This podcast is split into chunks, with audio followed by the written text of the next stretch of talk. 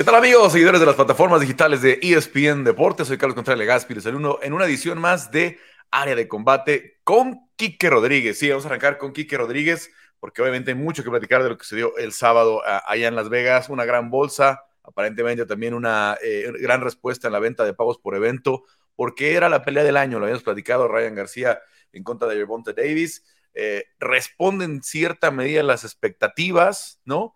Pero al final Quique sí le deja a mucha gente el sabor de boca de que Ryan estaba un poquito verde para esta prueba. ¿Cómo la viviste tú el sábado? Carlos, ¿cómo estás? Eh, amigos de área de combate, eh, es un gusto platicar de boxeo. Eh, sí, la verdad es que fue una... A mí me gustó, la verdad. O sea, yo quedé satisfecho con lo que fue la pelea, más allá de las diferencias de niveles entre ambos boxeadores. A mí me, me, me gustó, no sé si fue la atmósfera, no sé si fue el, el contagiarse por este evento que le estaba haciendo como tanto bien al boxeo, o por la clase de boxeador que es Gervonta Davis. ¿eh? La verdad es que eh, sí, quizás Ryan, Ryan García se vio un poquito verde, luego él mencionó que se aburrió y se fue al frente y que ahí lo pescaron, pero, pero me parece que, que, que si bien sí hubo algo de Ryan García, que me parece empezó bien la pelea, mucho del desenlace de la pelea, del combate, pues fue lo que es Gervonta Davis como boxeador. Y es que lo platicamos la semana pasada, ¿no? Si medíamos los niveles de la competencia con la que habían enfrentado a las últimas cinco o seis peleas, pues Yerbonta, desde aquella pelea con la Santa Cruz, ya estaba peleando con gente de muchísima experiencia, ¿no? Ya estaba peleando con gente, eh, por ahí lo de Pitbull Cruz, que fue improvisado, pero acabó siendo una muy buena pelea, ¿no? Y, vimos de lo que está hecho Isaac, ¿no? Eh, eh, y por algo se ha convertido también en una estrella Isaac después de esa, de esa pelea, ¿no? Ganó, tanto en, en popularidad. Entonces, el poder de Yerbonta ya lo sabíamos, ¿no? Eh, la, apuesta más obvia era que, iba a haber un knockout, porque los dos son súper noqueadores, ¿no? Si Ryan tenía alguna posibilidad de ganar, también era así, ¿no? ¿Qué, qué, te deja este combate para ambos, ¿no? ¿A dónde ir ahora con Yerbonta? ¿A dónde ir hoy con Ryan García? Mucha gente ya está comparando con Canelo cuando llega con, Floyd Mayweather, ¿no? Cuando, cuando tal vez lo echaron un poco o un bastante antes de lo que, de lo que se debía a Canelo pero creo que Floyd, para empezar, era mayor de edad, ¿no? Creo que ya tenía pasado los 30 años en, aquella, en aquel combate. Acá son 28 contra 24. Me parece que no era, no era una cuestión de edad, sino de la experiencia en el escenario grande, ¿no? Sí. Y, segundo, eh, te pregunto, eh, ¿a dónde ir ahora con Ryan, ¿no? ¿Cómo, cómo manejar ahora su carrera para que sea eso, ¿no? Para que sea ese aprendizaje que tuvo, por ejemplo, en su momento Canelo. Sí, mira, sobre si esta pelea puede compararse con lo que en su momento fue Canelo Floyd Mayweather, me parece que la respuesta la sabremos en unos 3, 4 años. Ahorita no hay manera de hacer una comparación porque la evolución del Canelo que se vio posterior a Mayweather pues fue gradual y no la descubrimos al día siguiente, tomó tiempo. Y, y, después de un tiempo, pues sonaba lógica esa, eh, o sea, que, que, esa pelea fuera un parteaguas. Creo que con Ryan García va a ser algo parecido. Eh, a mí me parece que la carrera de Ryan García no, no, no queda hasta aquí. A mí me parece que, que hasta cierto punto sale fortalecido, al menos en la parte masiva, en la parte de las ventas, en la parte mediática, pues en la parte del compromiso que él tuvo con esta pelea, su preparación, el dar la 136, el, el no excederse en, el, en la báscula un día después. Me parece que Ryan García, bueno, eh, que evidentemente será ahora un boxeador 140 libras, pues ahí tiene retos interesantes, ¿no? Yo creo que Golden Boy, que es una promotora que se dedica a cuidar a sus boxeadores lo más que se pueda, pues lo pondrá contra rivales parecidos a los que tuvo el año pasado, ya sea Manuel Tagoe, ya sea eh, el Abejón Fortuna, esos boxeadores que lo hicieron ver bien y, que era un poco lo que yo me basaba para, pues para darle la posibilidad a Ryan García de por lo menos terminar la pelea, ¿no? Que fueron dos boxeadores que, que lo hicieron ver pues más sereno, que caminaba mejor el ring, que, que ya era menos, eh, menos impulsivo, que, que, sabía boxear. O sea, todas esas carencias que no mostró contra Yerbonta y que antes sí las había mostrado, es, lo que creo que le tendría que apostar Golden Boy para recuperar un buen Ryan García y que con esta experiencia, pues, pues algún día se tope con un Josh Taylor o se tope con un este, Race Progress o un Chon Cepeda o cuando Devin Haney suba, ¿sabes? O sea, todavía hay como, siento que hay como mucha carrera por delante para Ryan García. Y, y, en muchos sentidos, ¿no? Este, ayer, obviamente estas cifras nunca son 100% oficiales, ¿no? Pero eh, o, 100% exactas, pero se está hablando de casi eh, veintitantos millones de dólares de, gate, ¿no? Que le, que le llaman a la, venta de los boletos.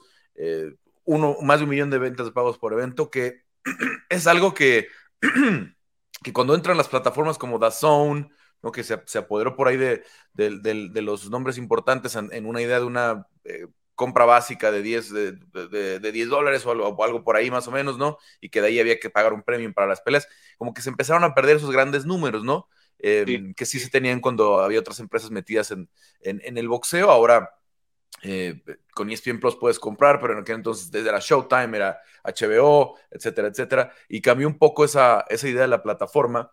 Y, tenía rato que no hablábamos de esos números, ¿no? De, de, de, de un, de, una pelea que generara una expectativa de más de un millón de pagos por evento. O, por ahí desde Canelo Golovkin, ¿no, Carlos? Eh, creo que eh, este tema de los, del pago por evento, o sea, si bien Zone, pues en, algún momento venía a ser como la salvación de los pagos por evento, pues bueno, al final para esta pelea y para otras ya se unió a esta tendencia. Entonces, como muerto lo que sí muerto el pago por evento, pues, pues creo que todavía no, le queda tiempo. Y, y, sí, definitivamente fueron, y fueron números esperados, Carlos. Creo que siempre se manejó la cifra del, millón de ventas, millón, un millón doscientos, lo que se habla ahorita de manera extraoficial. Y, y sabemos que en los deportes de combate, como las artes marciales mixtas o el boxeo, eh, muchas veces el éxito del evento depende más de eso que de la pelea en sí, ¿no? Si fue buena, si fue mala, ya es una cuestión secundaria, pero depende mucho de lo, de lo que se venda. Y en este caso, bueno, me parece que si esas cifras son reales, bueno, es el evento más exitoso del año, aunque falten ocho meses todavía. Es el hito, ¿no? Si puedes vender un millón de pavos por evento, eh, pues eres una estrella, ¿no? Y es el caso, por ejemplo, pues, del mundo del MMA, de, Conor McGregor, ¿no? Que es el único capaz de pararse con cinturones y cinturón, ¿no? y vender un millón de pavos por evento o más, ¿no? Que ya, ya, ya hay, hay, hay cifras este, contrastadas de, de, algunas peleas en las que llega a los dos millones, etcétera, etcétera, pero que a final de cuentas eh, es, es la cifra que te dice que eres una estrella o no. Sí, exacto. Ryan García, Yerbonta Davis, fue la mezcla de estos dos, el superpoder atractivo que tiene eh, Ryan García con sus redes sociales eh, eh, tan, obviamente tan abultadas, ¿no? Con, con, tanta, con tantos seguidores que tiene, Gervonta con, con, también su, porque ha tenido siempre de protector a Floyd Mayweather, ¿no? Con, con todas estas cosas que lo, que lo, que digamos que lo abrazan, ¿no? ¿Es, ¿Es, esa mezcla la que nos da esta, esta pelea que haya sido tan esperada, tan vista el, el sábado? ¿O piensas que las siguientes 100%. peleas de los dos pueden ser así de grandes?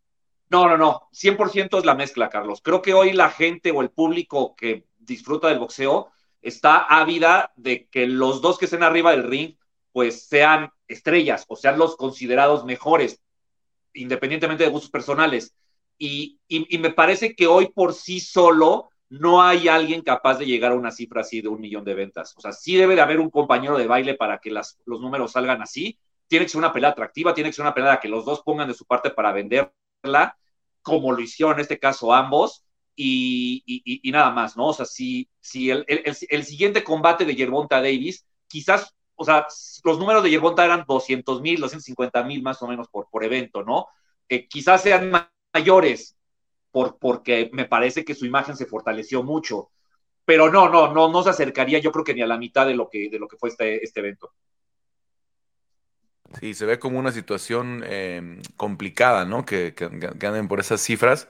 Y sí. bueno, a ver, eh, pregunta solamente que nos deja eh, después de todo esto.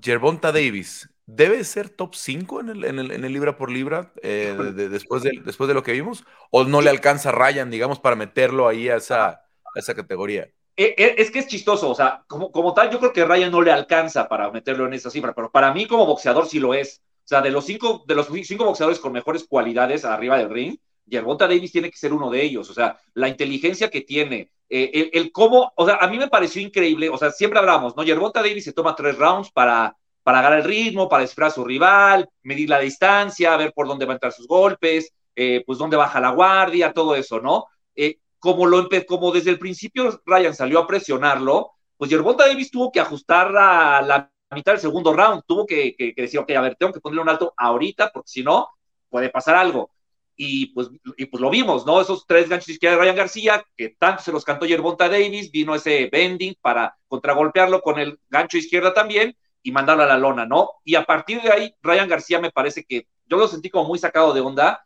eh, buscó operar a la distancia, pero, una, pero muy fuera de distancia, porque estaba muy lejos de Yerbonta, le tiraba el jab y Yerbonta estaba como a 20 centímetros de distancia y, y, no alcanzaba realmente a, a, tener un llave en el que pudiera generar algo Ryan García, por, me parece por el temor a, volver a caer. Cuando se animó, otra vez Yerbonta lo volvió a cazar, ¿no? Creo que Yerbonta Davis es un tipo que, que estudia bien a sus rivales antes de la pelea y durante la pelea. Y por eso a mí me parece que sí es uno de los mejores boxeadores que, que tiene el deporte ahorita. Bueno, eh, en definitiva es, es, un tema, siempre el, libra por libra es un tema de debate, pero pues eh, si, tiene, si tiene estas capacidades, pues ahí, ahí eh, lo, lo, lo, podremos considerar. Y a ver, em, para no, no, no, hacer como una comparación directa, pero creo que nos da una idea esto que pasó en Las Vegas, porque además es una fecha pues que no tiene, no es un día festivo en los Estados Unidos, ¿no? no es una no es porque normalmente se acomoda, ¿no? los eventos, ¿no? Que el, fin de semana, que haya una capacidad ahí de, que mucha gente se junte. No es un día, obviamente, como lo sabemos, como el 5 de mayo, como el 16 de septiembre, que ya se han vuelto tradicionales. Eh, la prueba está de que una pelea buena o una pelea que junte a, dos, eh, una pelea que la gente quiere ver, va a funcionar eh, el primero de enero o el, o el, último día de, diciembre, ¿no? Como la, como la quieras poner durante el año. Ahora, de las que vienen, ¿no? Porque eh, viene obviamente Canelo Rider, que es una, eh, pues está exponiendo el Canelo los cinturones, están todos los organismos eh, este, alineados, ¿no? Em, por más que veamos una, línea de apuestas súper dispareja en favor de Canelo, pues debería ser una pelea relevante en, su carrera. Es un, como les he platicado, es un rival mandatorio, etcétera, etcétera. no sé, concreta Fury contra Usyk, no se ha oficializado Fury contra eh, eh, Andy Ruiz. ¿Qué de las peleas que vienen, no? ¿Cuál va a alcanzar pues, alguna dimensión cercana a esta, no? De las que pudieran suceder en el año. Pues mira, Carlos, se supone que ahorita anda Hearn por ahí en Arabia Saudita para negociar con, con, el gobierno eh, árabe un, llevar un posible combate entre Anthony Joshua y Deontay Wilder. Creo que híjole, boxísticamente no, no, no, no es tan interesante esa pelea, pero mediáticamente me parece que sería una pelea grande. Que sería por la zone, sería el pago por evento, habría que ver por qué es pagar la plataforma más el pago por evento, ¿no? Que es, también es un tema ahí con la zone. Eh, en fin, eh, es esa, me parece, eh, la revancha de Canelo contra Vívol en septiembre.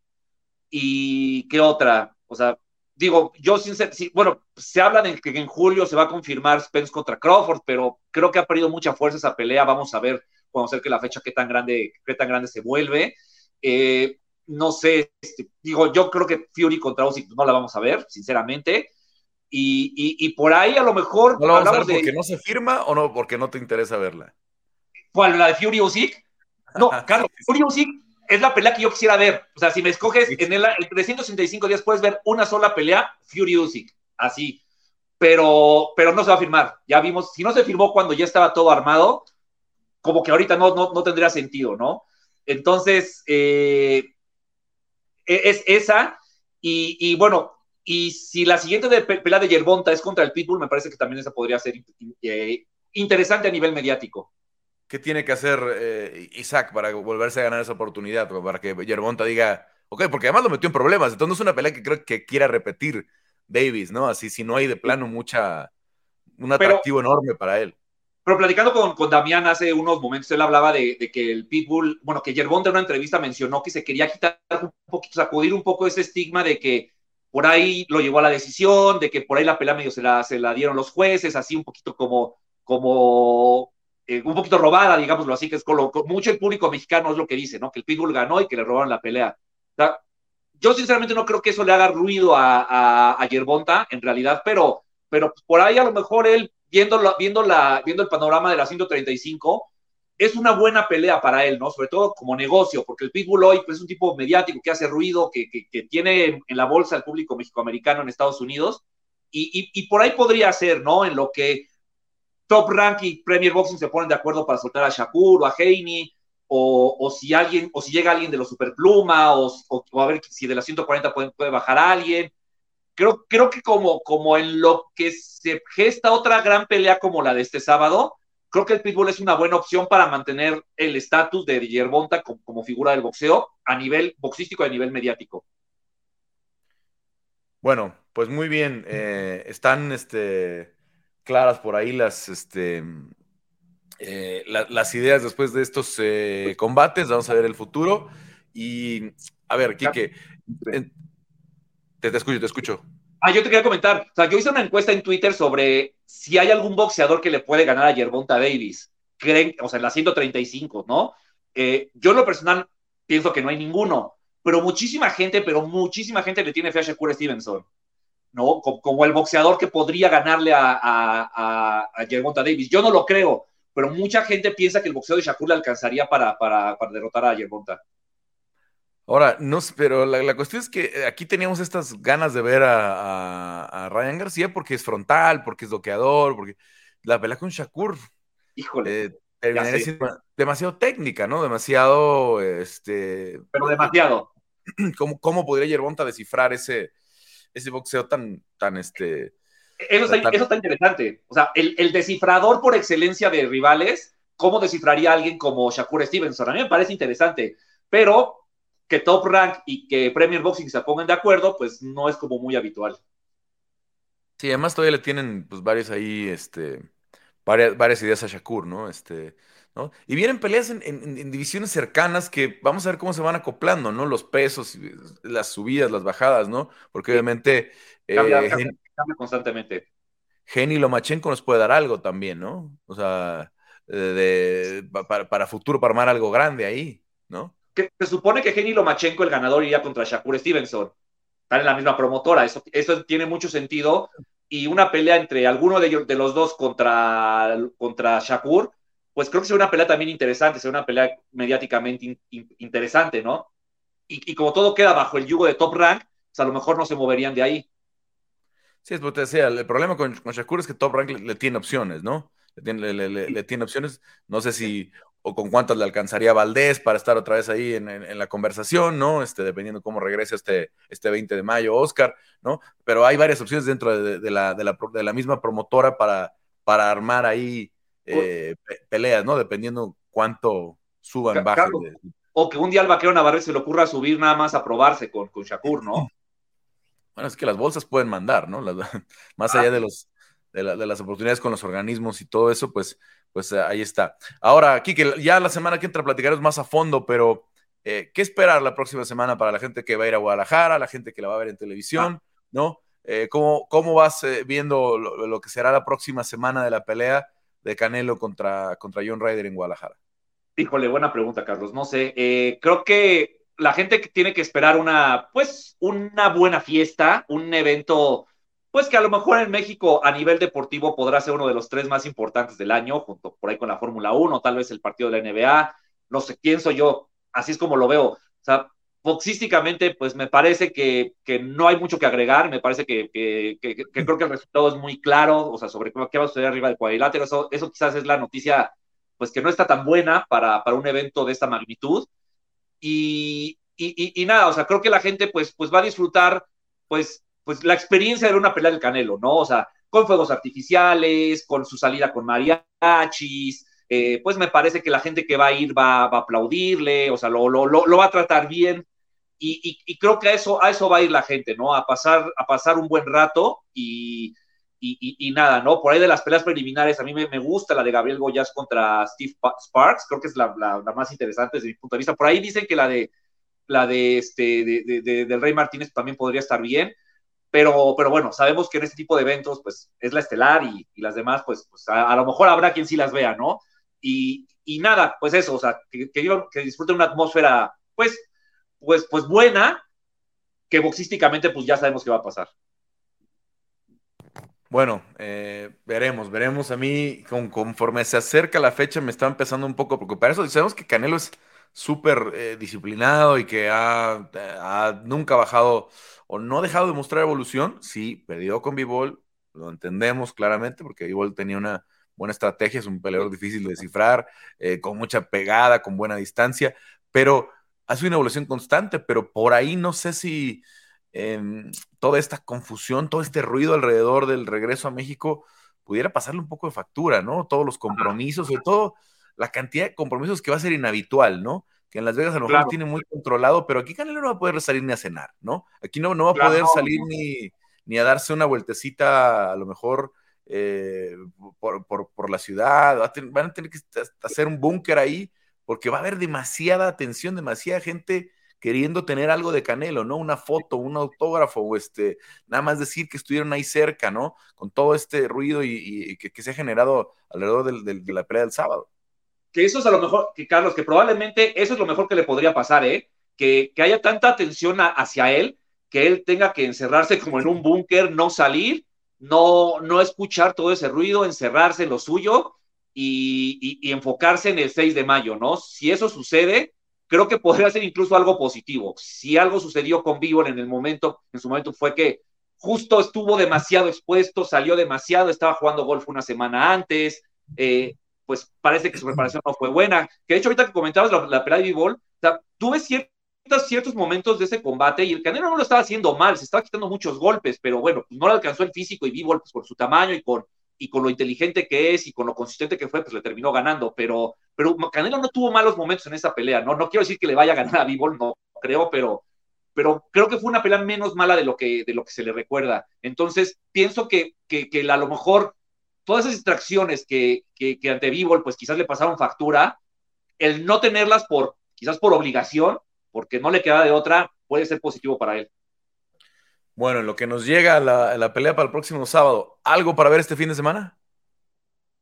Eh, bueno, este, este fin de semana es el, eh, vuelve al ring eh, el Camarón Cepeda, William Camarón Cepeda, que de hecho él estaba contemplado como las, una de las preliminares de Ryan García y de Bonta Davis, pero al caerse la pelea de Imantas Estañonis contra Vergil Ortiz, pues el Camarón Cepeda, Golden Boy lo puso como estelar, y me parece que es eso, Carlos. Estamos hablando de 135 libras, Gervonta Davis, que si el Pitbull, que, que si Shakur, que si Haney. Ahí está William el Camarón Cepeda, ¿eh? me parece que es una opción que a veces se nos olvida, pero la verdad es que en, el combate ante Joseph Díaz se vio brutal y ante Jaime Arboleda, si tiene una exhibición como la que tuvo hace unos meses contra Jojo Díaz, pues gano, gano pierda contra los grandes, eh, el merecimiento de estar en el ring con uno de ellos me parece que ya lo tendría. Pues obviamente pendientes de este, de este, de este combate, Quique. Eh, y bueno, pues a prepararnos, ¿no? Porque obviamente va a ser una semana bien movidita en, México, ¿no? Algo de los que, lo que ya no estamos muy habituados, ¿no? Que haya eh, un gran evento, un magno evento de boxeo en, en, México. Sí, no, y un evento de ese tamaño, ¿no? O sea, que esa es la parte interesante, que es un evento de magnitud, que va a hacer ruido y que la gente por un sábado a lo mejor va a voltear a ver más boxeo que otros deportes, que eso no sucede habitualmente. Este sábado sucedió, dos semanas después tal vez vuelva a suceder, después quién sabe cuándo vuelva a pasar, pero eso es bueno, ¿no? Y que, y que eso sea dentro del propio país, pues digo, creo que es la parte positiva, ¿no? Más allá de si, si deportivamente es atractiva o no la cartelera. Sí, es que bueno, un país donde hay tantos campeones mundiales, donde eh, hay em, una, una pasión por el deporte también tan grande, hay que celebrar de cierta forma que se pudieran dar los elementos para, para lo que viene la próxima semana, ¿no? Porque no es sencillo, la, economía a veces no, no, facilita, sobre todo cuando se hablan de bolsas de 30 millones de dólares, aquí y allá, pues de dónde sale, ¿no? Eso, es todo ese dinero, pues hay que hacerlo en donde, hay, que hacerlo en donde, donde hay plata. que, justo una de las reflexiones que hay sobre este sábado y sobre dentro de dos sábados, creo que es mucho eso, o sea, Don King hacía carteleras con cinco pelas de campeonato mundial, ¿no? Estaba revisando Chiquita González contra Michael Carvajal, estaba Terry Norris, ¿no? Estaba el Finito López, estaba el hermano de Terry Norris, o sea, eran bolsas importantes y se podían pagar. Hoy el box no da para eso, hoy el box da para que la estelar sea, sea la, eh, se lleve pues gran parte del presupuesto y, con lo de que te sobra, armar las demás, ¿no? Eso también es algo que, que ojalá el boxeo pudiera recuperar, hacer esas grandes noches de boxeo. Se ve difícil, pero bueno, pues pues, pues, soluciones puede haber, ¿no? Vamos a ver, vamos a ver si se va eh, recuperarnos ese terreno. Quique, pues muchas gracias. Como siempre te escuchamos en el, en el estilista, eh, también con, con, tu análisis eh, ya específico del boxeo. Aquí obviamente le entramos a los deportes de combate, pero bueno, pues estaremos listos para lo que viene la próxima semana. No, claro que sí, Carlos, la próxima semana. Oye, nada más para cerrar, la pelea de este fin de semana del pasado no fue Yerbonta Davis por Brian García, fue Joe Cordina contra Shabat Rakimov. Si pueden buscarla en YouTube o en Zone, vean esa pelea. Pero, pero sí, nos vemos la próxima semana y hablamos de, de, lo que viene el 6 de mayo. Perfecto. Gracias, Quique. Y bueno, le vamos pidiendo a nuestro productor eh, Damián Delgado que también nos, eh, nos vaya abriendo aquí el micrófono eh, para nuestros compañeros. Ya estaban por acá, Diego Lecanda y Juanma Ibarra. Vamos a ver si, nos, si se nos integra alguien más. Aquí estamos arrancando con Diego y con Juanma. parece ser que Álvaro viene llegando. Álvaro viene llegando, así que unos instantes más lo vamos a enlazar. Eh, chicos, pues vamos a, vamos a platicar de varias cosas, ¿no? Algunos anuncios, eh, pero primero pues les quiero preguntar, eh, primero te quiero preguntar, Diego, te llegaron mensajes, a mí sí me llegaron algunos comentarios. ¿Cómo viste el, estelar de Spivach contra Curtis Blades? Se me olvida, se me olvida que las reglas no aplican para el peso pesado. Que no importa cuánta lucha tengas, que no importa cuánta técnica tengas, que si te conectan con poder, vas a ir a dar a la lona. Entonces, lo admito, lo admito. La verdad es que creí que, iba a ser algo mucho más largo, al menos. Íbamos a ver un, par de rounds más. Eh, y es de esas cosas que una vez que pasan dices, sí, no sé qué estaba pensando, ¿no? Entonces, eh, pues emocionado de lo, que, de lo que representa para la división, obviamente. Eh, Spivach, pues eh, digo Pavlovich, perdón. Eh, Pavlovich. pues un, talento nuevo, un poco de misticismo todavía, ¿no? Empiezan a ver estos, estos posteos de, ah, Francis Engano en sus primeras seis peleas duró 24 minutos y Pavlovich 12, ¿no? entonces es, un nombre nuevo, hay más frescura en la división, se está diciendo que si él debe pelear con Joe Jones en vez de, de Stipe, entonces me, gusta que, que, la conversación sea un poco diferente a lo que habíamos escuchado a mí me interesaba más ver a, Jones contra un, luchador, que es un poquito lo que, lo que puede traer Stipe a la mesa. Eh, pero pues sí, nada más que decir, cuando son cuatro contra uno, yo debería de pensar en ese momento y recapacitar. Eh, y Juanma, eh, mientras integra Álvaro por acá, ¿cómo recarga, que te gusta mucho el análisis técnico, cómo recarga esa mano izquierda Pavlovich? De una forma tampoco ortodoxa, ¿no? Porque no es un jab convencional, eh, así como a midiendo la distancia, sino que parece como que lo suelta y luego recarga el hombro, ¿no? Como que para que pegue con... Es un jab que, va queriendo terminar la pelea, ¿no? Y a fin de cuentas, casi siempre es la mano izquierda la que le termina rindiendo el, resultado. Exacto, de hecho el ground and pound con el cual finaliza el combate es con esa. Qué pena que justo se nos fue Quique porque si no en la próxima le vamos a preguntar, ¿no te recuerda un poco a Golovkin esa manera que tiene de boxear, Carlos? De recargar De, un, de jab mentiroso que a fin de cuentas es un segundo recto, ¿no te parece? Porque Blades eh, se nota que lo tenía estudiado, no hizo una mala pelea, Carlos. Carlos no hizo una mala pelea, pero se vio sobrepasado por el poder y por las combinaciones. Es que es de esas como la que dice, eh, como la, famosa frase de Mike Tyson, ¿no? La de que todos tienen un plan hasta que, hasta que les pegan en la cara, ¿no? Y, y, cuando empiezas a sentir ese poder, sobre todo en el peso completo, ¿no? Eh, eh, ya, es, ya es demasiado tarde, a lo mejor ya cuando, ya te sacudieron, pues, ¿no? A lo mejor hay otras divisiones donde a lo mejor hay un poquito más de espacio para, para recuperarte, pero cuando estás hablando de tipos de más de 100 kilos, ¿no? Que, que, que tienen todo ese poder, pues es, es, muy, es muy, complicado, ¿no? el cuerpo tiene cierto nivel de resistencia y la verdad es que es un, es un fenómeno muy extraño el de, el de Pavlovich, porque no lo hemos visto en estas grandes carteleras, no lo hemos visto en un gran coestelar de un pago por evento, ¿no? con estos este, escenarios como los que le han puesto a Derek Lewis, por ejemplo, ¿no? Tantas oportunidades que le han dado a Derek Lewis, tanto en pago en estelar como coestelar de pago por evento, al propio Curtis Blades, eh, que lo mandaron de coestelar a, Londres, de estelar a Londres contra, eh, contra, Tomás Pinal. Ha hecho calladito su carrera en el UFC Apex prácticamente, ¿no? Noqueando, noqueando, noqueando. Y hoy se mete una conversación en la que teníamos clarísimo eh, primero que era Francis Ngannou contra John Jones, la pelea que queríamos ver. Y luego Steve Miocic contra John Jones, la pelea que queremos ver. Y ahora de pronto sí hay una, e, es raro, ¿no? Que, que, que, que, emerja alguien así, porque sí hay una conversación importante pensando en si Pavlovich merece la pelea del campeonato, sobre todo tomando en cuenta la, la dificultad que siempre ha sido negociar con Stipe Miocic, ¿no? En muchos casos comprensible, en el caso de, de Miocic eh, se, parece un poco a lo de, a lo de este eh, Francis Ngannou, siempre viendo por, por su propio contrato, siempre viendo por, su, por sus derechos, como todos los peleadores lo, lo tienen, ¿no?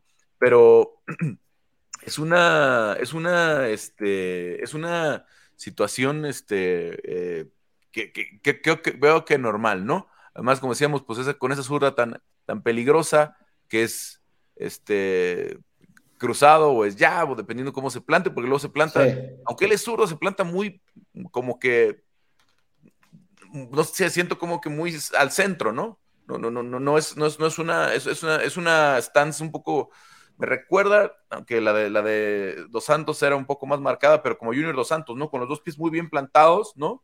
sí, a la misma altura, total.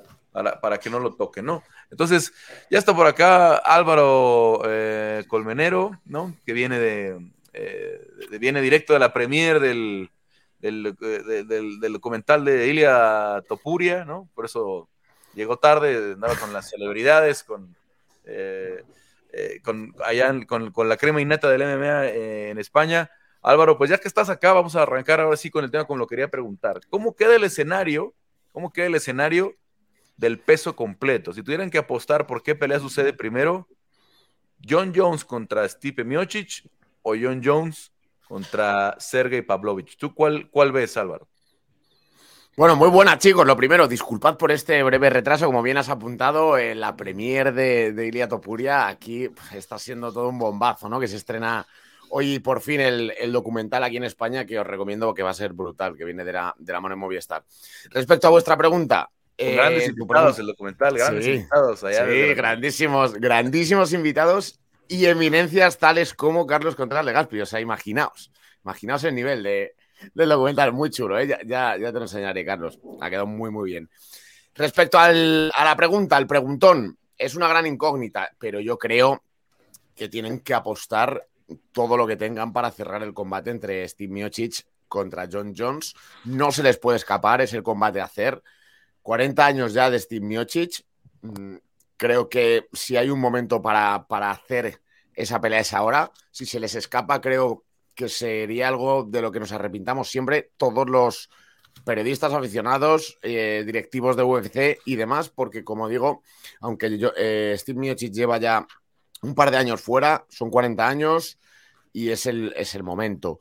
Respecto a las negociaciones, desconozco en qué punto están, pero sí que se había rumoreado que incluso hasta para el 8 de julio parecía que estaba todo cerrado. Imagino que no habrán llegado a un acuerdo por temas de contratos, supongo que suele ser por dinero, pero, pero creo que UFC va a apostar todo porque se haga, porque es verdad que Sergei Pavlovich debe ser el siguiente en la lista, lo demostró contra Curtis Blades, ahora mismo es el que más poder tiene de la división del pesado y el que eh, más posibilidades tendría de, de poder noquear a, a cualquiera de los dos, ¿no? Tanto a Tim Miocic como, como a John Jones, pero el peso que adquiere un combate entre Miocic, para muchos, incluso para mí, uno de los mejores, diría yo, una de las grandísimas leyendas de los campeones del peso pesado, frente a John Jones, el GOAT de las MMA.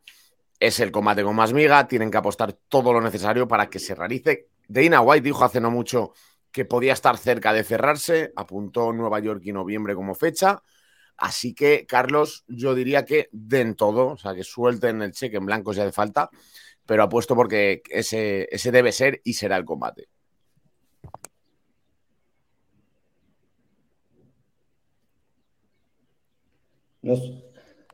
Te escuchamos, Juanma. ¿Qué, qué, qué, pelea sucede primero? Todo ahí en línea con Álvaro. Es la pelea a cerrar. De hecho, hasta Pavlovich lo estipula. Si bien pidió Where's my belt, ¿dónde está mi cinturón? Después, cuando se calmó y fue al post, a la conferencia de prensa, dijo: Tranquilo, yo espero. Se está desilusionando, Carlos, pobre. Espera otra cosa de nosotros, Álvaro. Es que yo no, estoy, no eh, escuchando la pregunta.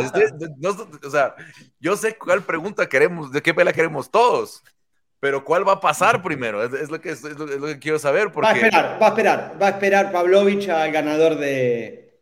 Se va a cerrar Miocic con John y va a esperar por el ganador. Yo quería decir eso, ¿eh? Diego, ¿tú cuál, cuál crees? Yo les, o sea, a ver, es que les quiero dar varios antecedentes que a mí me preocupan. Yo hablé con Stipe Miocic el día antes de la pelea, es una entrevista que hicimos eh, para ESPN Deportes eh, con todo el público, pues, no, no, estoy hablando de lo que fue off the record. eh, Stipe a mí me dijo, a mí me hablaron desde la semana pasada y yo ya firmé. El que sea, Gan o, o John Jones, yo peleo International Fight Week en el estelar. Ok, empiezan a pasar las semanas. Eh, el manager de Jair Rodríguez me dice, a nosotros nos están ofreciendo el estelar de International Fight Week. A nosotros nunca nos han comentado que vamos a ser coestelar de International Fight Week. ¿no? Como de momento así está pintando, que Jair contra Alexander Volkanovski, digo de momento porque no se ha firmado la pelea, ¿no? Pero a, a, Yair siempre le dijeron que era el estelar. Cuando Yair estuvo acá en México, que pudimos platicar mucho, a ver, no nos han mandado los contratos, pero nos están hablando del estelar de International Fight Week. No nos están hablando de ir atrás de John ni de nada, ¿no? Y luego también John diciendo en algunos lugares que a él nunca le ofrecieron la pelea del 8 de julio. Entonces ahora estamos especulando con noviembre, con, eh, con Madison Square Garden, pero en el pasado John Jones no ha querido pelear en Nueva York por el tema de los impuestos que son altísimos en Nueva York, ¿no? Mucho más que en Nevada. Entonces,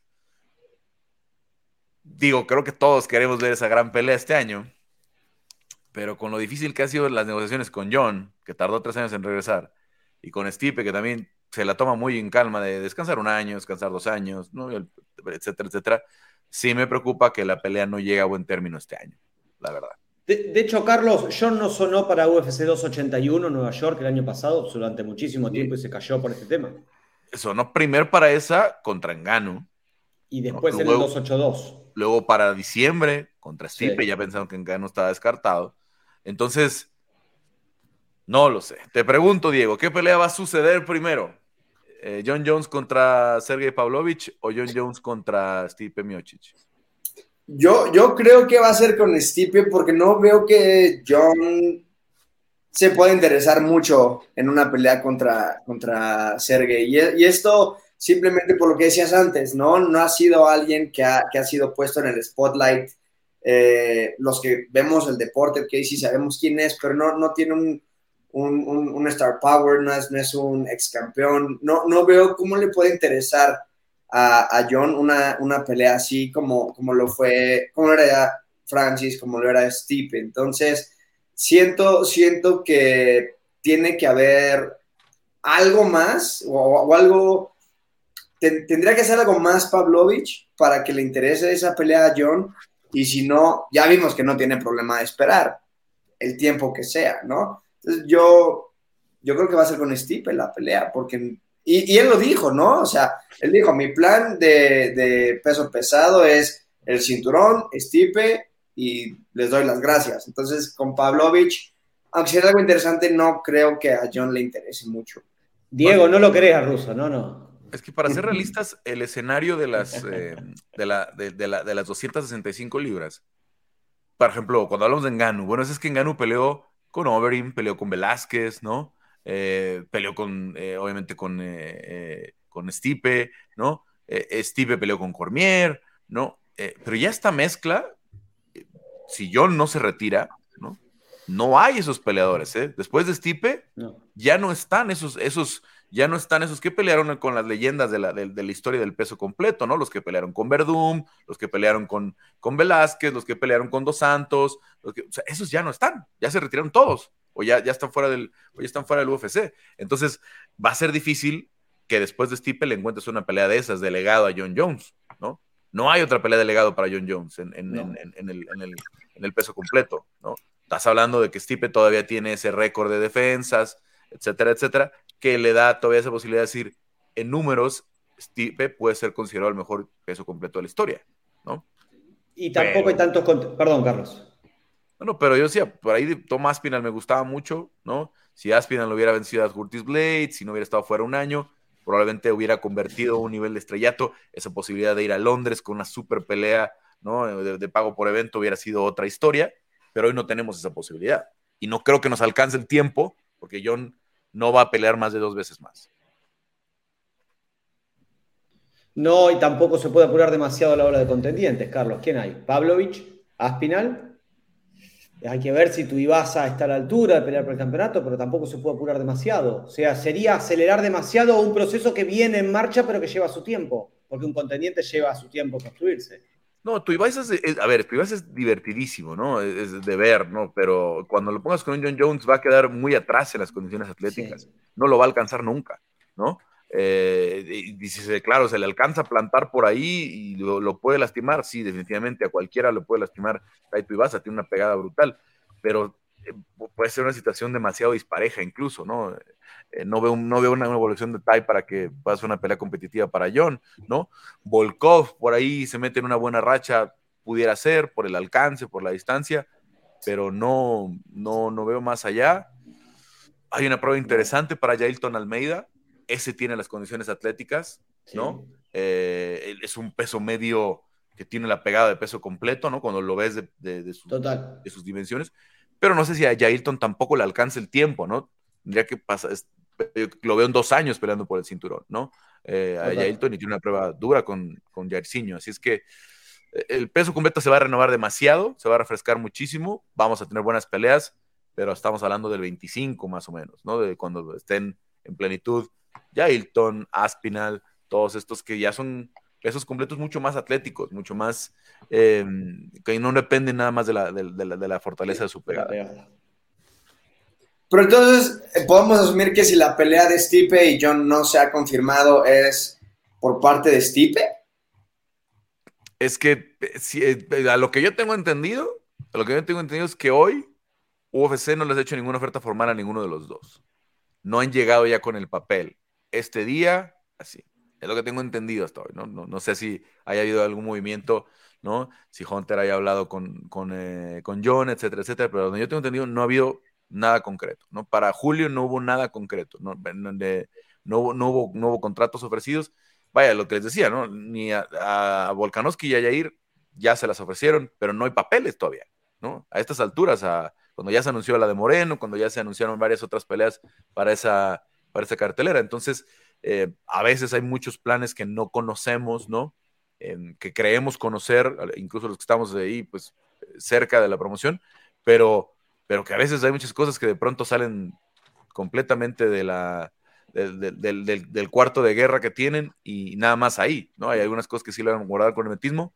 De momento no sabemos nada realmente de cuándo haya una oferta para esa pelea. Ah, digo, no sé, yo veo los rankings que me, parecen medio 2-3. Algo que tendría sentido es Stipe contra, contra Pavlovich para, para definir al campeón, porque también, no sé, seamos honestos, Stipe tampoco es como que merece una pelea por el cinturón. Luego, luego, o sea, su última pelea fue en el 2021, su última victoria fue contra Cormier en el 2020. Entonces, como que tampoco es algo muy, muy, muy merecedor. Su récord ahorita, viendo quién más está en la división haciendo lo que, lo, que merece, ¿no? Siendo un Pavlovich, digo un ya fue, aunque por eso decía los rankings, que, que siga en número uno no, tiene sentido, pero, pero bueno, a lo mejor en lo personal a mí me gustaría una, una pelea de eliminación entre Pavlovich y Stipe. Y creo que ahí ya no habría duda de, de quién merece pelear contra John. Es comprensible el, punto, pero no va a firmar una pelea de contendientes tipo Miocic, ¿no? O sea, creo que si ya se, se tratara esa situación, él se retira, ¿no? O sea, creo que él también tampoco no ve a Stipe más allá de la pelea de John Jones. Si gana, probablemente una revancha, pero más allá de esa, ¿no? Como dices, 40 años, pasó por la tragedia familiar hace, hace relativamente poco, el año pasado falleció su papá, eh, no es una. No es una. No es un momento en el que creo que Stipe diga voy a agarrar una pelea con Taito y vas a ver si me dan lo. No, no, no lo. No, y Pavlovich tampoco la firmaría, chicos, porque Pavlovich puede decir, no, dejen, yo voy a esperar a que peleen Stipe y John y yo peleo contra el ganador y ya entro directo. Antes de fin de año.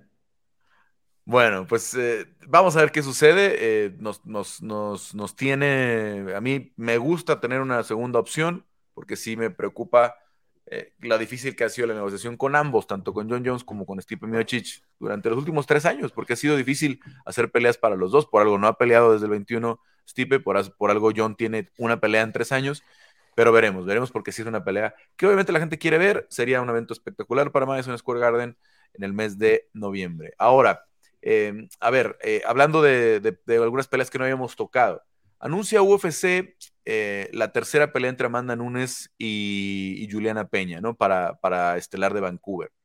Eh, lo cual nos deja eh, con una sola pelea posible de contendientes de momento, que es Raquel Pennington contra Irene Aldana. ¿Cómo ven esta pelea para Raquel? ¿Cómo ven esta pelea para Irene?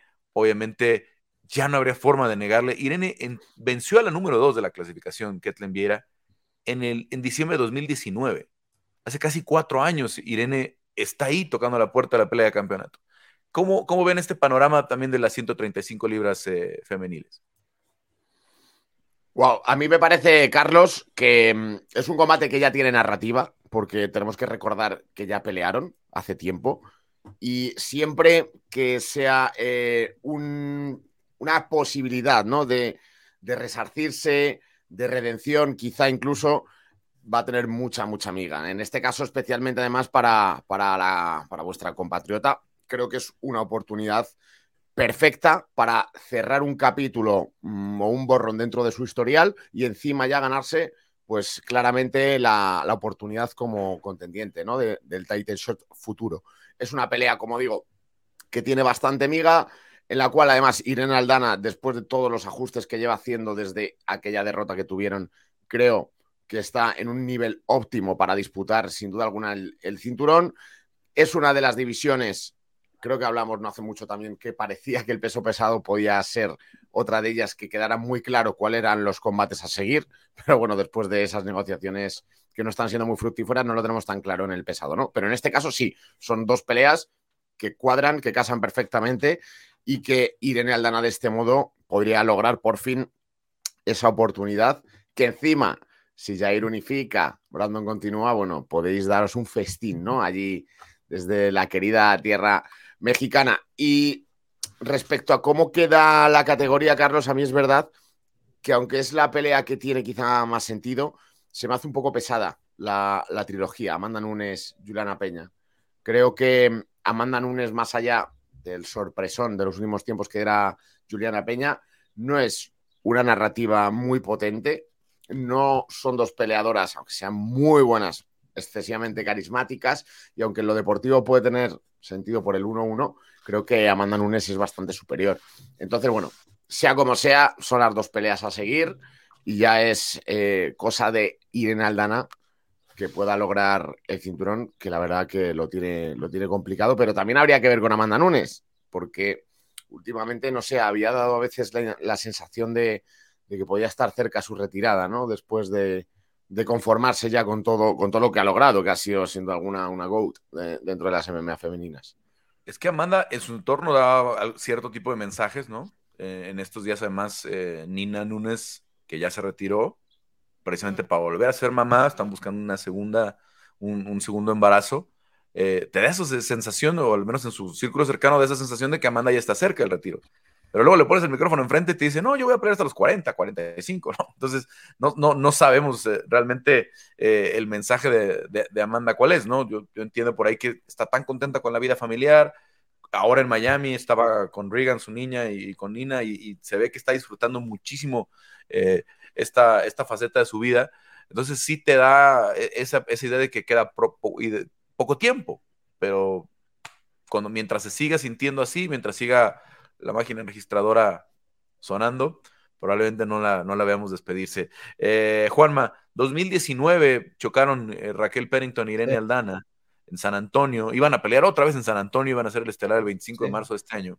Eh, ¿cómo, ¿Cómo leer esta pelea para Irene en el choque de estilo, sobre todo?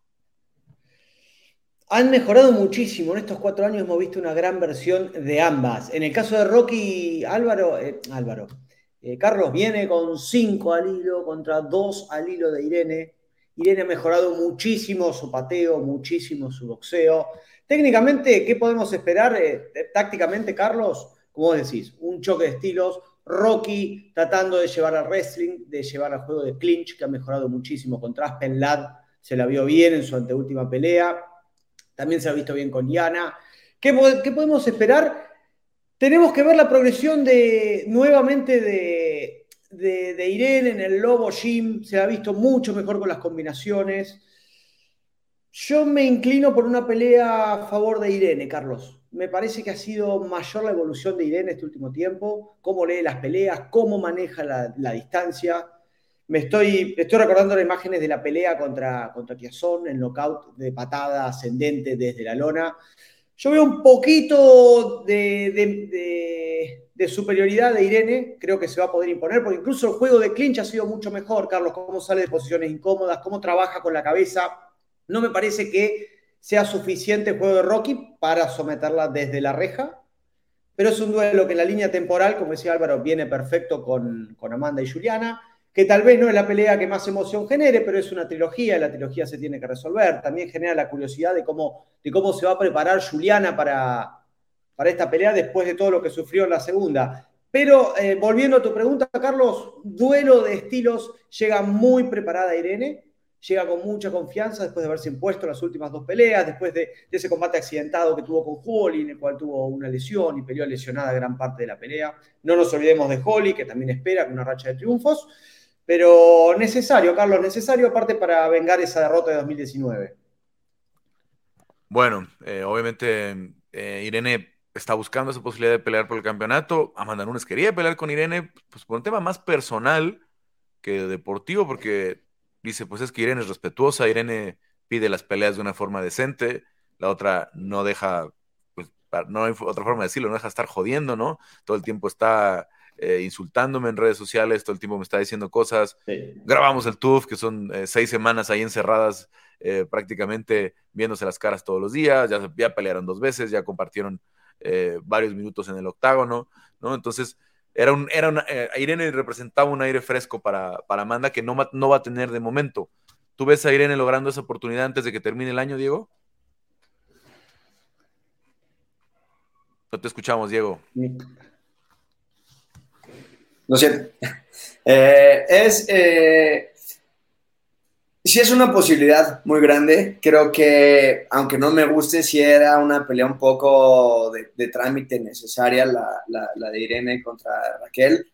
Lo, lo, único que no me encanta es lo cerca que está de la pelea de Amanda contra, contra Juliana, porque siento que pudo haber habido ahí una cuestión en donde ella fuera el reemplazo o algo así, y a lo mejor eh, asegurar esa pelea un poquito antes y, no sé, me hubiera gustado que, Irene fuera el, backup al menos como para amarrar esa pelea, pero para amarrar ese lugar tiene que pasar sobre Raquel. Creo que sí, eh, la, primera pelea fue muy, fue muy, muy, muy reñida, creo que tendría que verla otra vez, me acuerdo que en su momento dije, bueno, Irene pudo haber ganado esto a lo mejor. Eh, pero creo que la evolución que ha hecho cada una es, mucho más grande la evolución que ha tenido Irene a, Raquel. Raquel es, es, buena y ha mejorado en su propio estilo, pero creo que no ha evolucionado, simplemente ha parchado eh, huecos que tenía en su, o bueno, mejorado huecos que tenía en su juego. Irene creo que sí ha, ha cambiado, evolucionado y, creo que pues, pues lo quiere más, Raquel ya lo tuvo y, tiene una racha más, más grande, eso, es algo también como que cuando anunciaron la pelea con Raquel no me gustaba, yo decía, pero es que Irene ya, ya lo, ya, ya ganó las peleas que necesitaba para, para merecerse ese, ese, esa pelea por el cinturón, pero viendo lo que, lo que ha hecho Raquel en, en, los últimos años, pues, pues sí, ¿no? Tampoco, también es difícil negársela. Y no entiendo qué poder tiene Juliana Peña sobre la UFC como para empujar y demandar esa pelea y, que se la hayan dado. Creo que, pues sí, le ganó a Amanda, pero después la, manera en la que Amanda le volvió a ganar, no sé si ameritaba una trilogía, al menos no ahorita, o sea, puede ser esas situaciones en la que a Juliana le dan su, su, trilogía seguida, pero no necesariamente Amanda tiene que tener la trilogía seguida. O sea, Juliana no necesitaba pelear con alguien más para que le dieran la trilogía, pero Amanda podía tener un, descansito de Juliana un rato. Entonces, eso también creo que, no, no sé por qué Juliana tiene ese poder, eh, pero, pero sí creo que podríamos ver a Irene contra, contra Amanda a finales de, año, ¿no? Un poquito después de, Nueva York para, para, para diciembre. Creo que sí, sí, sí es una gran posibilidad. Carlos, Yo no veo esa... Te escucho, Juama. Puede haber un escenario, tenemos que prever el escenario de que Amanda se retire, como decíamos después de esta pelea, si Irene gana, y puede haber un cinturón interino, o sea, puede haber repercusiones muy inesperadas después de esta última pelea de Amanda, si Amanda realmente llega a cortar los guantes. No, no, no sé si lo hagan al terminar la pelea, la verdad. O sea, que, creo que sí se sentaría a ver el panorama, ¿no? Sí. Em, ahora, a ver, es que también hay que tener eh, algo que comentaba Diego, que creo que es muy interesante. Yo creo que para UFC consideran que es la pelea femenil que puede atraer más, ¿no? Yo no veo esa lectura con los fans, ¿no? Yo no veo a los fans de Vancouver diciendo, uh, nos tocó Amanda contra Juliana, ¿no? Eh, después de cuatro años sin venir, no, no había nadie con esa reacción, ¿no? Eh, pero también hay que ser honestos que a veces el fan, eh, o al menos la voz en las redes sociales, puede ser muy duro, ¿no? Yo creo cuando se anunció por ahí que Irene y, Rocky iban a ser estelar San Antonio, también la respuesta era muy negativa, ¿no? Así de, no, ese estelar para un Fight Night, no, que sea en el Apex, etcétera, etcétera. O sea, pueden ser muy duros. No creo que un anuncio de Amanda contra Irene tampoco hiciera esa división, esa, esa, esa diferencia, ¿no? Para los mexicanos, obviamente sí, nos hubiéramos vuelto locos, ¿no? Este, eh, y en general para mucha gente de Latinoamérica, ¿no? Pues otra oportunidad de campeonato, etcétera, etcétera. Pero en general para el fan de Vancouver, que iba a comprar los boletos, creo que puede ser más atractiva esa pelea con Juliana, ¿no? Eh, en, en, en, en, alguna medida, porque como dices, ya fueron, ya tienen historia, ya pelearon dos veces, hay un hay un nivel de promoción que Irene no va a cambiar y no va a ser un nuevo personaje que no es, que no le viene bien tampoco porque ella no es esa personalidad. Irene sale a noquear, ¿no? Irene sale a, hacer sus peleas. Irene no, habla y Juliana siempre ha sido así. Juliana es de la, de la que la conocemos del top de, de Misha Tate contra el de Ronda Rousey, era habladora, era, era provocadora, ¿no? Entonces, si es una personalidad completamente diferente que se presta más para la venta y, es desafortunado, ¿no? Es desafortunado. No tenemos a ningún, eh, fuera de, Raúl Rosas Jr., que ha sido, eh, obviamente, que ha vivido las dos caras de la moneda, pero nunca hemos tenido un peleador mexicano que salga así, ¿no? Eh, ni, ni Jair, ni Brandon, ni, ni, ni, Goyito en su momento, ni, han sido el, el, Bocazas, ¿no? El, entonces, si a lo mejor Irene tuviera esa personalidad, probablemente hubiera peleado antes por el cinturón, pero no es así y no, y no la vas a obligar y no la vas a empujar ya a estas alturas de su carrera a empezar a, hablar de más, ¿no? A hablar, eh, a hacer el trust que, que, decimos, ¿no? Que hay gente que lo tiene ese gen, que, que tiene esa personalidad, como Elia Topuria, ¿no? Que le, que le viene muy bien, que lo, que lo hace muy bien y, y, lo maneja muy bien, pero no es el caso de Irene. En fin, así el peso eh, gallo femenil, así la situación entre los anuncios. Em, este fin de semana, eh, nada más para cerrar con todos, eh, obviamente está el, debut de Fernando Padilla en contra de Julio Nerosa. Está la pelea del peso completo con Waldo Cortés Acosta contra Rogerio de Lima, que es una pelea muy buena eh, para la carrera de, Waldo en caso de que gane. ¿Qué peleas no nos perdemos este fin de semana? Desde ya la estelar, Carlos, repasar rápido Song Yadong con Ricky Simón. Dos de los grandes proyectos de las 135 libras, libras. Un gran grappler como Ricky, oriundo de Oregon. El segundo registro en en takedowns 37, bastante por debajo de Merab Divalishvili, pero es el segundo. Anda muy bien con los derribos, lo demostró desde su pelea en Contender Series. Llega con racha, la segunda racha más larga de las 135, con cinco triunfos después de Merab Divalishvili, en un choque de estilos contra eh, una de las mayores promesas sub-30, Carlos. 25 años tiene Sonia Don, está con nosotros desde los 19 años cuando debutó ya se vio lo bueno que era cuando debutó en China contra el indio Bharat Kandare. Entra y sale con muchísima rapidez, mucha velocidad de piernas, guardia de Thai, buen kickboxing, viene de la escuela del Sandá. Ahora viene de una derrota contra Cory Sanhagen, su primer encuentro con el top top de la división. Le fue mal porque Cory pelea muy bien, recibió un golpe muy duro y no pudo seguir, pero se está recuperando. Joven, entrena en el equipo Alpha Male de Uriah Faber. Tiene ocho victorias y de nuevo tiene buenas patadas giratorias, buen kickboxing, buen striking y es una buena prueba de nivel en el duelo de estilos contra, contra Ricky, contra el gallo. Álvaro. Pues Carlos, tenemos algunos duelos más eh, interesantes. Además, yo hice recientemente un tuit, ¿no? De que sois de los que desconectáis un poquito o de los que buscamos nuevos héroes, ¿no? Pues eh, hay, combates interesantes. Por ejemplo, Joskin Land, me gusta.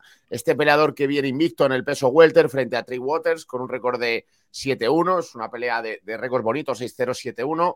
Al margen de ello, un pegador temible, este Bushido que es eh, Joskin Land, que viene de una victoria en apenas dos minutos frente a, Jason Witt en su debut en UFC el año pasado. Eh, bueno, en definitiva es un pegador nato, un finalizador sobre todo nato. Ha finalizado todos sus combates en la carrera profesional y me parece un duelo que, va a ser tremendamente interesante. También siempre me suscita mucha curiosidad el regreso del campeón mundial de Brasil en Jiu-Jitsu, Rodolfo Vieira, el brasileño, que se enfrenta en este caso a Cody Brundage y que considero que también puede ser un combate bastante interesante para la división del peso medio. Interesante. La de Quinlan ahora queda abriendo la cartelera estelar, si no me equivoco. Ha habido unos ajustes durante, la semana. Eh, Diego. Las dos que mencionaste al principio, obviamente, eh, Juicy J, Junior Rosa, soy, soy fan del de que estuvo en el Ultimate Fighter y obviamente que esté eh, debutando contra él, Fernando Padilla, me interesa muchísimo, pero también algo, algo tengo de, de morbo con las peleas de Rodolfo Vieira que a ver si se cansa o no, ¿no?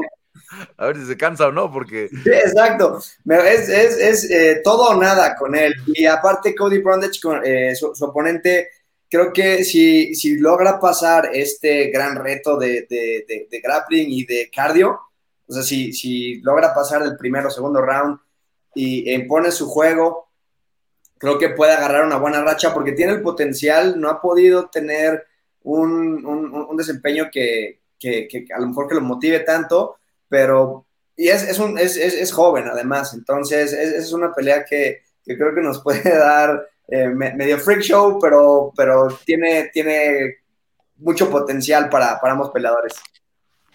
Bueno, Juanma, me, sorprende que no hayas mencionado a Stephanie Eger y a Haley Cowan, que, que las dos tienen ahí cruces con, con Aileen Pérez. Era, era la próxima, la campeona del FA, Jamie Horst, quien tiene duelos con, con Lupi Godínez, una buena peleadora, un buen refuerzo para la 125, y Stephanie Eger, la campeona europea de judo. Justo estaba por decirte esa. Contra Irina Alexeva, eh, el, el, Stephanie Eger. Bueno, en general una cartelera de esas que nos puede sorprender. Eh, vamos, a, vamos a ver. Eh, la verdad, pues el, debut de Fernando Padilla es muy esperado para, para nosotros acá en México, porque tiene dos años que firmó prácticamente, firmó en el mes de mayo de 2021. Eh, problemas ahí con algunos papeleos que ya se resolvieron y lo tenemos ya el sábado subiendo al octágono. También buenos anuncios en PFL para eh, el regreso ya en el mes de junio para la segunda tanda de la, de la temporada regular. Eh, Jesús Pinedo contra Brendan Luján será el estelar en las 145 libras misma parte del torneo de la 145 con eh, Alejandro eh, Flores, el gallito, en contra de Marlon Moraes. Les pusieron a los dos nombres grandes a los latinos. Y con Abigail, em, que no sabemos todavía eh, quién será su oponente de, de Abimontes, que no está este año en el torneo porque están bajando a 145 libras. no sé si Avi esté primero probando el tema de la, de la báscula, cómo le va con el, con bajar a 145, no debería ser problema porque ella peleó en México en 135 y 145, pero este año no entró al torneo del peso pluma Avi Montes y vamos a ver cómo se, se, desarrolla. En esta cartelera también va a estar Brian Surcher en el peso pluma, todavía sin, sin, sin rival anunciado, pero va a haber mucha presencia latina. En fin, eh, ya le pasamos la hora de programa. Muchas gracias, eh, Diego. Carlos, gracias a Álvaro, Juanma, un placer siempre. Gracias, chicos. Hasta luego. Juanma, platicamos la próxima semana, obviamente de Sejudo en contra de Sterling y de Gilbert Burns en contra eh, de Belal Mohamed, que serán peleas muy relevantes. Carlos, antes que nos olvidemos por UFC Fight Pass, hoy viernes UWC 43 con Dorian Ramos defendiendo el título de las 145, amigo tuyo, Carlos Dorian. Lo entrevistaste hace poquito cuando ganó, cuando ganó el título, cuando le ganó a Luis Meraz, creo que lo entrevistaste. Sí, pelea durísima. Pelea muy, sí. Y no, no fue contra Meraz. No, fue la, la primera defensa lo entrevistaste. Esta va a ser la segunda. Contra, contra José Peñalosa, quien fue el rival de Raúl Rosas Jr. en las primeras peleas que tuvo Raúl en UWC 2022. Y Uraya Favors A1 Combat, la edición número 10, también por título pluma, todo por UFC Fight Pass. Fue la del chileno Mauricio Aguiluz, la que me tocó. Aguiluz, sí, la primera defensa. Estar allá presente. Álvaro. Muchas gracias, amigos. Un placer, como siempre. Bueno, ahí nos mandas los clips del, documental de, de, Ilia. Cuenta con ello. Y bueno, cuenta con ello. gracias a nuestro productor Damián Delgado esta semana. Yo soy Carlos Contreras Gaspi. Lo esperamos la próxima con un gran fin de semana con Canelo contra Ryder y UFC 288.